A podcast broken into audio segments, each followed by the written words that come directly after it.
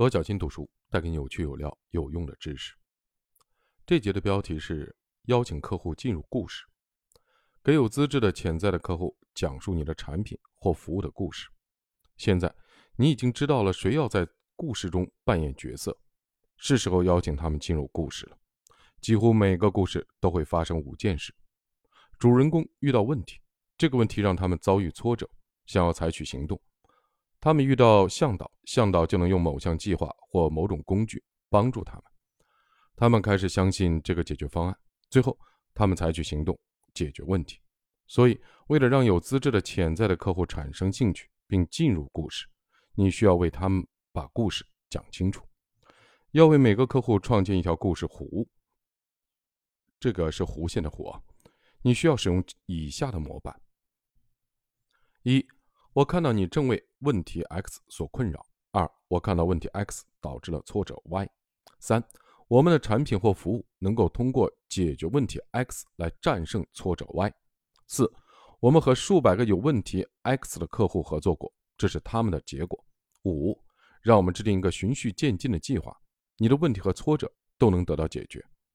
几千年来，人们一直用这个模板来讲故事，因为人类的大脑理解它，并被它吸引。因此，如果人类的大脑理解这个模板并被它吸引，那就应该用它邀请客户进入故事。在这个故事中，通过购买你的产品，他们的问题得到了解决。当你更好地理解了这个框架，你将学会在邀请客户进入故事中更加自律。很多的销售人员在销售的过程中迷失了方向，这正是他们业绩不佳的原因所在。与其在客户生日打电话送上礼物和贺卡，不如努力地找出他们的问题，倾听他们的问题造成的挫折，并与他们协商如何解决这些问题。一名优秀的销售人员的目标不是让人喜欢他，而是让人相信他。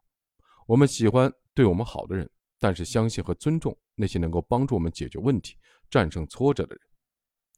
当你与潜在的客户交谈时，你能否清楚地看到你想让他们进入的故事？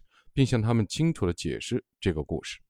你能否根据他们各自的具体的情况和痛点，把这个故事定制化？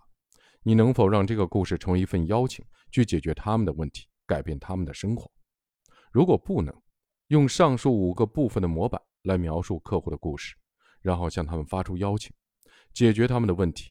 如果你做到了，你会得到更多的尊重和信任，你的销售额也会增加。